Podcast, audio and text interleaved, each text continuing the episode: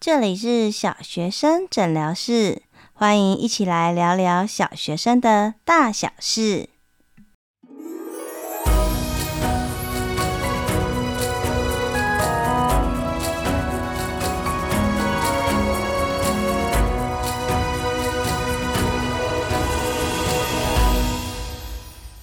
Hello，Hello，我是依晨，欢迎大家再次回到小学生诊疗室。最近快要期末考了，不知道大家是不是已经跟着孩子开始准备复习了呢？从我们期中考已经非常踏实了，分享了总共六集的复习方法，到中间我们也复习了，好，也有分享了预习，还有写笔记，像心智图啊，还有康奈尔笔记。相信大家对期末考一定跟刚开始对期中考的想法不太一样。那这一集我们就往更深的地方走去喽。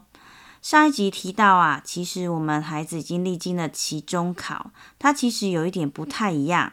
所以，比如像我自己本身，我就会带着我们班的孩子，诶，我们把上一次的复习计划拿出来，还有上一次的考卷也拿出来，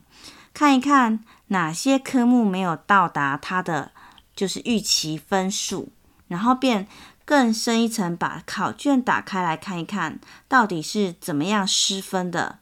那之前叠过的胶、犯的错误，当然我们就不要重蹈覆辙，这样才可以不断不断的进步。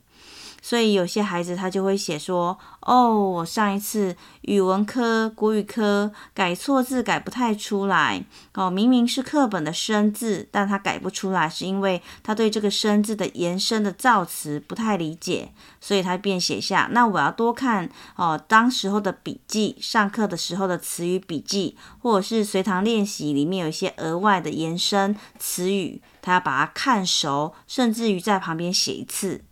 哇！如果孩子可以这样说，其实对于这个孩子来说，他的后设认知其实就非常非常的足够哦。哦，那我们就可以比较不用担心，然后我们只要确切的发现哈、看一下他的进度，诶，是不是真的都有照他那时候反省的去做，这样就好了。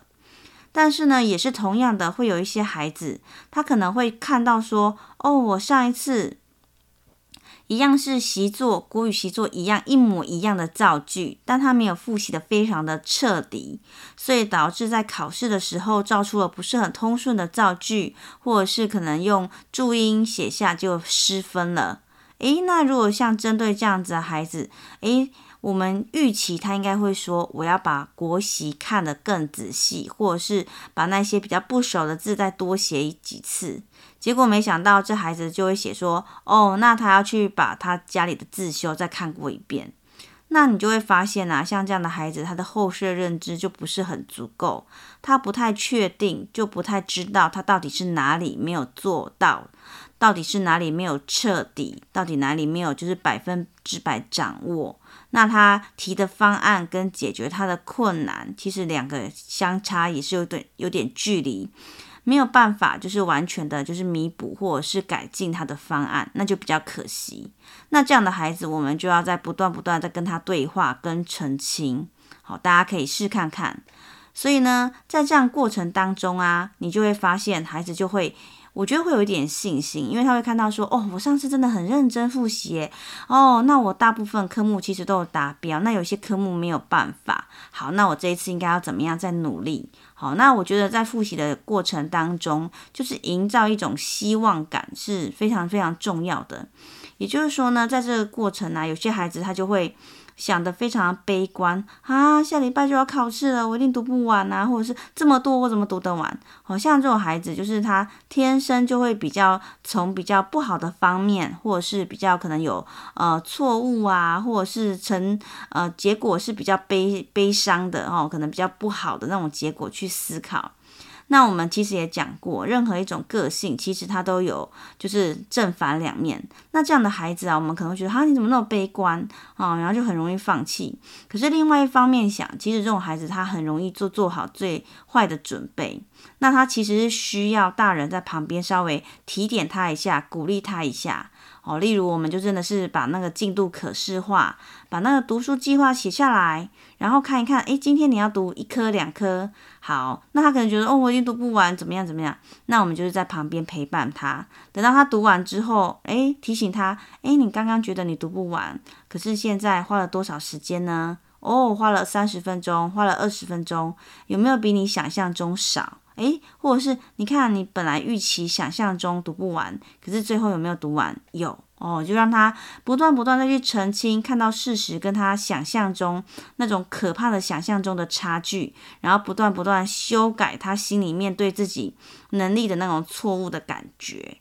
好，所以呢，我们提供的第一个方法呢，就是第一个。先把上次的复习计划拿出来看一看，上次的考试卷拿出来看一看，看看上一次是哪里没有复习到，或者是哪些地方没有掌握好。那这次复习的时候就不要重蹈覆辙，特别要把上次疏漏的部本拿出来，或写或看或想哦，再重新做一遍。好，那第二个呢？其实，呃，我觉得。小朋友他做完复习计划，刚做完的时候都是冲劲十足的，对不对？哦，他已经又很短心肝，哇！我要复习很多很多科，我一天要看很多很多单元，类似像这样。可是通常呢，其实我发现呐、啊，决决胜点通常是在家里写完功课之后的半个小时，其实每天也不用多了，大概半个小时到一个小时左右。那这个时候就要看家长的态度跟整个家庭的环境。有些孩子就是写完功课哦，甚至功课没写完就急着啊，就是开始玩电动啊、滑手机啊，或者是东摸西摸哦，就情绪上面过不去，或者是他没有办法好好静下心来。那这边大家就要看孩子的状况予以调整。所以大家可以想见哈，就是如果一般来说，他有阅读习惯的孩子，诶，或者是家里其实就没有太多呃电视啊，哈，或者是电玩等等的家庭，是比较可以静下心来的，是可以比较可以好好静下心面对自己。好，那像我们家就是写完功课，他们就很习惯，其实就看书。现在只是把看书的时间哦往后挪一点，哦，中间先插插播一个复习这样子而已。所以其实也没有就是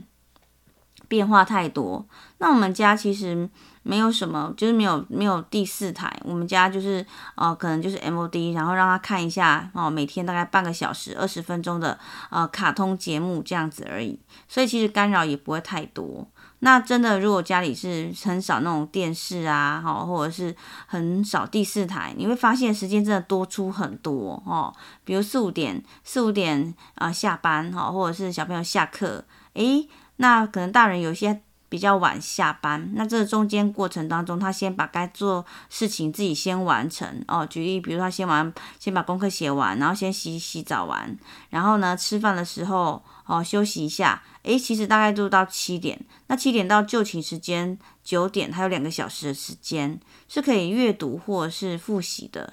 好，这边给大家做参考。那当然啦，如果嗯每个家庭的那个作息时间不一定，那就要想办法看怎么样可以呃调整一下哦。比如说我们家有时候可能要去上才艺课啊，那那天时间就比较紧缩。那孩子他就要自己去规划，比如说他可能事先他要把那个呃之前前几天比较有空，他可以在那前几天先把书看完，或者是先把该复习的复习完。就有些地方是需要他去调整，做弹性调整的。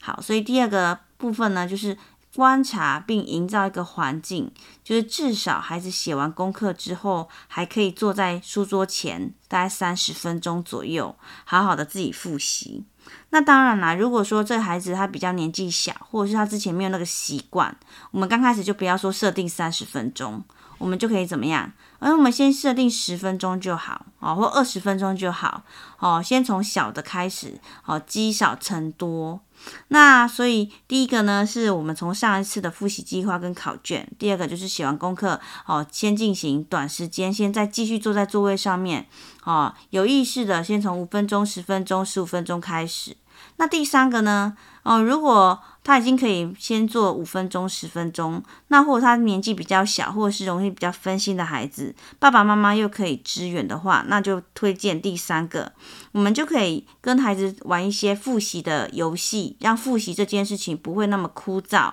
不会那么痛苦哦。那所以其实在这个过程当中，孩子会去发现他的时间有多少，他的资源有多少，爸爸妈妈可以看见方法有多少哦。这些都是资源跟思考或者是知识的运用。好，那可以玩什么游戏呢？哦，举例来说，我们可以玩一些，比如说猜猜的游戏或宾果游戏。哦，国语课啊，哈、哦，国语课本拿出来哦，我们可以先思考。一般来说，写国字注音大概多少分呢？哦，可能十分、二十分，不同年龄其实不太一样哦。好，那假设是二十分好了。那这一课这一次期末考考几课呢？哦，有些可能是考四课，有些可能是考六课，哦，看是三次考试或两次考试不太一样，对不对？好，假设如果是二十分，那它是考四课，那大概可以大概猜一下，大概每一课会出的生字大概是五个，对吗？所以呢，我们就可以让他来猜猜看，然后比如说，诶，你觉得这一课里面，如果你要选五个生字跟注音的话，你会选哪些？哦，那比如说，呃，我们就可以拿一个，比如说二十五，呃，五乘以五等于二十五的宾果宾果盘，或者是我们可以拿四乘以四等于十六，诶，让他写在里面。那等一下我们可以跟他公布答案，看看你猜的对不对，是不是真的选的字都是常常错，或者是常常考，或者是可能比较难写的字。其实这个过程当中，其实会蛮有趣、蛮好玩的。孩子也可以建立他的后设认知，看看他在写了这么多哦作业之后，有没有发现其实这些字是常常错的，哦，或者是我们挑一个字，然后我们来哦比赛看看谁能延伸的造词最多哦，这样子也是可以的。啊，或者是我们前几集讲到的，比如说像画画心智图啊，画一些图，换不同颜色的笔，也可以带来一些复习的新鲜感。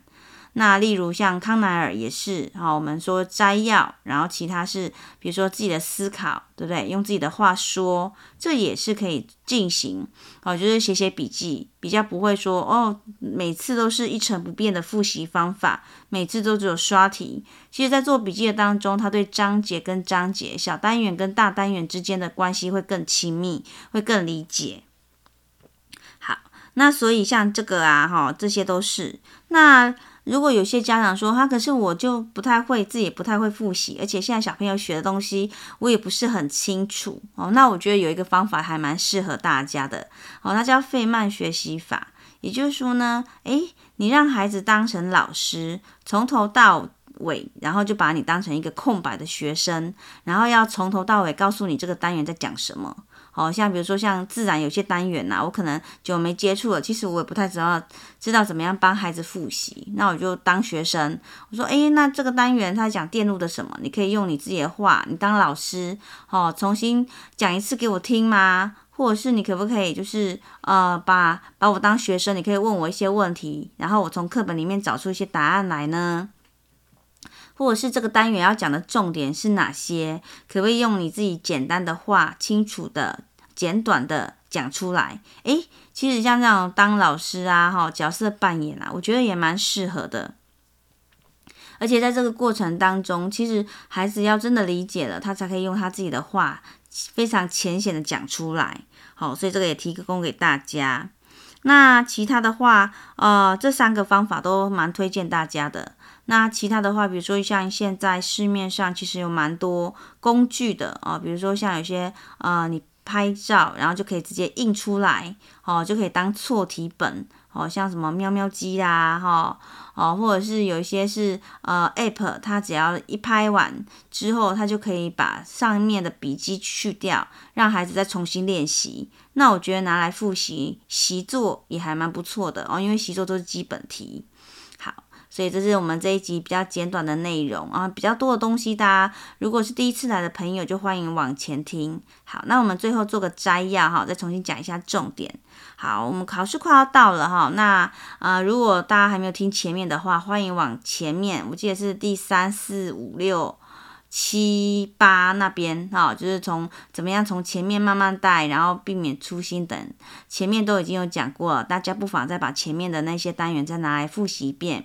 那这一次已经是期末考了，跟期中考不一样，我们孩子其实已经有经验了，所以可以让第一个方法是先把之前的复习计划跟考卷拿出来看一看，上一次比较疏漏的地方是哪些步测。这一次要换个方法，特别注意这些步测要怎么样复习，这是第一个。那第二个是，好，慢慢还是要养成拉长时间，让孩子写完功课之后，依然坐在坐书桌前面。嗯，当然中间可以休息啦，但是呢，回来就是还要坐在书桌前面，从五分钟、十分钟、哦，十五分钟、二十分钟开始，慢慢拉长。哦，尤其像中高年级呀，或者是到国中，这能力都是非常重要的。那最好是在家里就是一个学习的环境，好，可能电视啊、电脑啊，好一些呃，可能是他或桌面上一些引诱的，让他分心的，哦，东西可以稍稍微少一点，让他可以专心在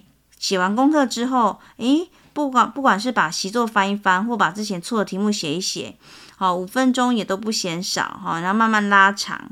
那第三个方法是，比如说比较呃小的孩子，或者是会比较容易分心的孩子，我们可以跟他玩一些游戏哦，例如说猜猜看这一课可能会考什么哦，或者是用宾果游戏来写写看，或者是呃生字接龙，诶，看看谁接的词语最多。那另外的话，比较有变化型的，我们可以让孩子写写笔记呀。哦，如果爸爸妈妈可以的话，甚至可以就是写错误题，就是你故意犯错，让孩子去挑出到底哪里错。哦，那常错的地方，这样也是可以。那如果爸爸妈妈说，诶，可是我都不太会耶，我对现在的那些哦内容其实都不太熟，那你甚至可以当成一个空白的白纸。假装是学生，利用费曼学习法，让学生让孩子可以就是把他自己当成老师，然后来跟你说，来，我要跟你复复习的这一课呢，哦、呃，叫做是呃现代的信仰，现代信仰有什么什么什么什么什么，诶，